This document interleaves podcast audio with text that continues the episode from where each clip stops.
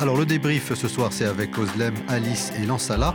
On va commencer par la loi Macron. Oslem, quelques mots sur, euh, sur cette loi, mais avant tout d'abord sur la personnalité mm. euh, de, ce ministre qui sort un peu de l'ordinaire. Euh, oui, effectivement. Alors, déjà, lorsqu'on compare Emmanuel Macron à Arnaud Montebourg, donc les, ils sont complètement opposés. Euh, Arnaud Montebourg, lui, défendait, euh, on va dire, le Made in France. Il était plus euh, chaleureux, plus populaire. Aussi, Emmanuel Macron, personne ne le connaissait. tout ce qu'on sait, c'est qu'il a fait partie de la fameuse promotion Léopold, Léopold Sangor. On sait qu'il a travaillé dans les milieux de la banque. Donc voilà, on peut le définir comme un, comme un homme d'affaires, plus qu'un politique. Il n'a pas de formation politique. Non, ça là bah, Il change un peu des codes euh, conventionnels des politiques euh, avec des. Comment dire à la Robert Rue avec des calvities euh, et donc avoir un jeune qui dit tout ce qu'il pense et qui a une prestance ça, change un peu dans le dans le dans le milieu politique c'est en fait c'est un, enfant d'un couple média et banque en réalité donc un peu un peu ceux qui font la pluie et le beau temps en, bah, justement tu dis qu'il a de la prestance mais moi je trouvais que ce qui définissait Arnaud Montebourg, c'est ses, qualités d'orateur. Voilà, il aimait parler, alors que justement Emmanuel Macron, c'est euh, c'est un homme de l'ombre. Il a bossé dans des cabinets, il veut rester secret, il a fait sa petite vie. Puis là, actuellement. Euh, paf, on le balance euh, au ministère. Il est, au début, il était complètement perdu, il n'avait pas de repère. Étant un avocat, il a, c'est un bon orateur. C'est que j'ai l'impression que c'était plus du blabla et qu'il apportait pas des choses concrètes, alors que Macron, ça fait quelques mois qu'il est là et on entend parler que de lui. Il arrive, euh, il n'hésite pas à taper du poing pour amener des choses euh, concrètes sur la table. Alors que Montebourg, c'est toujours de la grande éloquence pour parler, pour se faire voir, pour attirer des. du spectacle. Voilà quoi. Alors Alice, Alice, un mot sur l'un ou l'autre. J'aurais pas trop à dire sur, euh, sur, sur les personnes qu'ils sont tous les deux. simplement, sur le fait de travailler le dimanche, moi, ce que je trouvais assez intéressant, c'est que les gens qui vont travailler le dimanche, ça va forcément euh, être ceux qui sont dans le besoin. Et donc ceux qui sont dans le besoin, euh, ça va être ceux euh, qui vont devoir laisser leur enfant à la maison le dimanche, laisser leur famille. et donc il va falloir trouver quelqu'un pour s'en occuper ou bien personne ne va s'en occuper. Et du coup ça va être des enfants qui vont s'ennuyer, qui vont tourner en rond. Moi ça, ça, ça Donc ça va plutôt être des dimanches subis et non pas des dimanches choisis en réalité. Oui, exactement. Puis du coup, euh, euh, en, réalité, si Emmanuel Macron a fait ça, c'est surtout pour faire plaisir, je pense, au patronat. C'est l'aile euh, droitière de mm. François Hollande. Puis aussi, ça, on, vit dans une société de consommation et au final, on se demande mais quand est-ce que les gens vont se reposer? Quand est-ce que les gens vont, vont profiter des siens? Puis voilà, c'est toujours dépenser, dépenser, gagner de l'argent pour dépenser, puis c'est tout au final. Non, ça là, est-ce que c'est un vrai problème aujourd'hui pour la société de, de, de travailler 7 jours sur 7 de cette manière, je dirais oui non, parce que demain, si tu es chômeur, on te propose de travailler, on dit tu travailles le dimanche, je ne vais pas dire oui, mais le dimanche, écoutez, je dois aller à la messe. Tu vas prendre ce travail et tu vas bosser. Donc, ça veut dire que si ça amène de l'emploi, ça permet des gens de travailler. Oui, mais de cette manière, changer les mœurs du tout au tout, euh, jour au lendemain, alors que ça fait des siècles qu'on ne travaille pas le dimanche, ça va un peu chambouler l'équilibre euh, la société française. La française, voilà. Mais l'équilibre euh, est complètement en train de changer, donc je pense qu'il faut aller dans ce sens-là. Euh, c'est vrai que travailler 7 jours sur 7, au final, ce serait plutôt cohérent. Euh, on, vit, on vit jour et nuit, on peut faire nos courses à n'importe quelle heure, etc. Mais du coup, il faudrait trouver quelque chose pour contrebalancer ça. Une compensation, non seulement financière, mais si on travaille toute la journée, si on s'arrête jamais, si même le dimanche, on continue à travailler qui s'occupe euh, de qui et les autres et Ouais, je pense qu'il faut trouver euh, des. Est-ce qu'il n'y a pas un problème de civilisation? Est-ce qu'on est là uniquement pour travailler 24 heures sur 24, 7 jours sur 7 Ou est-ce que, au fond. C'est ça, moi je pense que c'est un peu réduire, euh, c'est un peu, enfin, c'est un peu trop facile en fait. Il y a des gens qui qui cherchent du, qui cherchent du travail, euh, qui euh, sont dans le besoin, et du coup on les fait travailler le dimanche.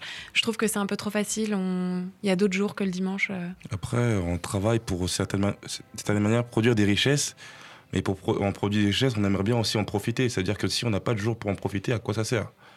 Travailler pour travailler. Oui. Bah, enfin, et apparemment, les 35 heures à l'époque avaient été instaurées pour ça. C'était justement pour le, reste du temps, le temps vacant, pouvoir dépenser Donc au final, c'est un peu contradictoire. Hmm. Non, mais dans ce Ça cas, part d'un pourquoi pas, mais gauche. on pourrait, les journées pourraient être moins courtes ou plus, plus courtes.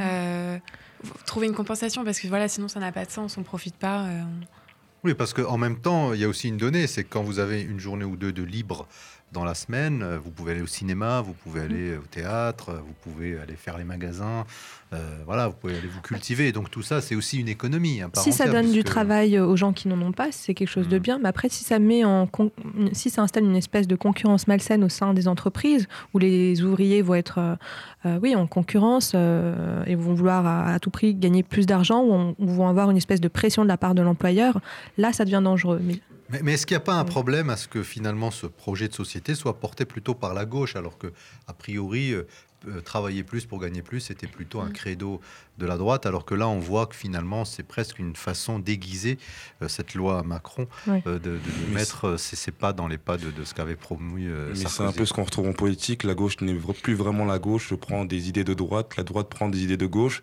voilà. Donc la frontière est mince, donc euh, tout le monde pioche dans la- chez le voisin. Mais ce qui est intéressant, c'est que les réactions tendent plutôt à être euh, de, de, tradition, euh, de tradition droite en fait, parce que euh, ce qu'on entend suite à cette proposition de loi, c'est c'est voilà beaucoup de, de rapports à la famille et alors la famille et les enfants qui sont plutôt des problématiques de droite gaulliste.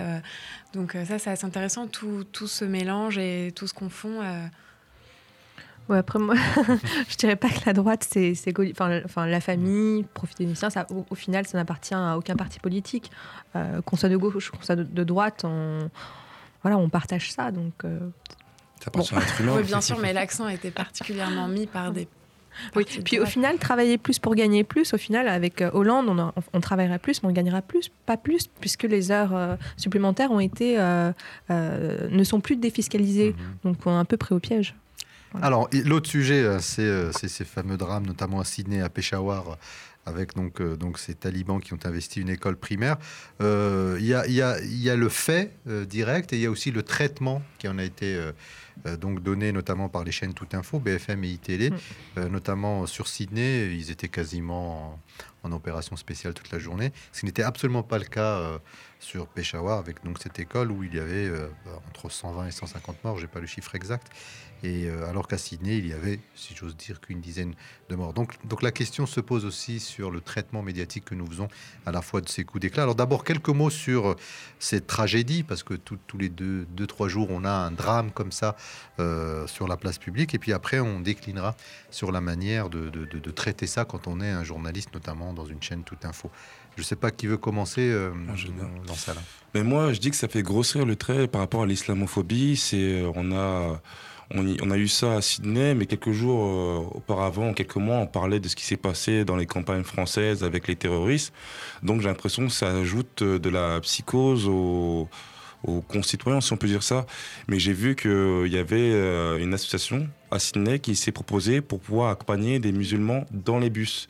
Parce qu'eux-mêmes, ils savent que ça va engendrer euh, de la violence en l'encontre des musulmans. Oui, il y a euh, plusieurs congrégations musulmanes euh, qui se sont qui, qui se sont plaints et qui euh, se sont excusées euh, et qui ont dit qu'elles elles savaient que tout ça allait leur retomber dessus. euh, et qui, qui Mais on le ça. ressent ça à Oslem quand on est euh, euh, musulman, de, de, de, de- Ben, de- euh, oui, parce que Ouais. moi-même, ben, je suis d'origine, enfin, de confession musulmane, puis j'ai des amis autour de moi musulmans et on se dit, bah, on en a marre, on, on subit une espèce d'islamophobie.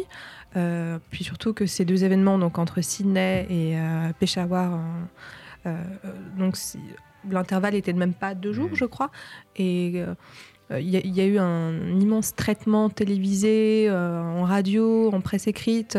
On n'a pas arrêté de parler de Sydney où au final il y a eu trois morts, dont, euh, dont l'assassin. Et à côté de ça, euh, il y a eu euh, 126, voire 150 morts euh, en Afghanistan, et une grosse, enfin, dont une centaine d'enfants. Donc on se dit qu'il y a malheureusement, c'est triste, toujours deux poids, deux mesures. Hmm. Voilà. Alors, ce qu'il faut savoir, c'est que le- le- le- euh, l'islamisme tue en majorité d'abord des musulmans.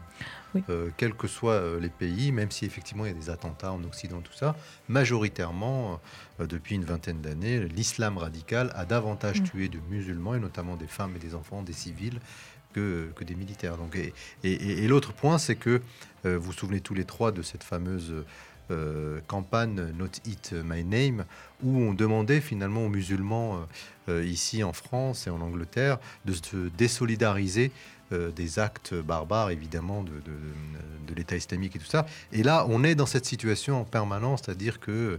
De s'excuser euh, pour des crimes qu'on n'a pas commis, exactement.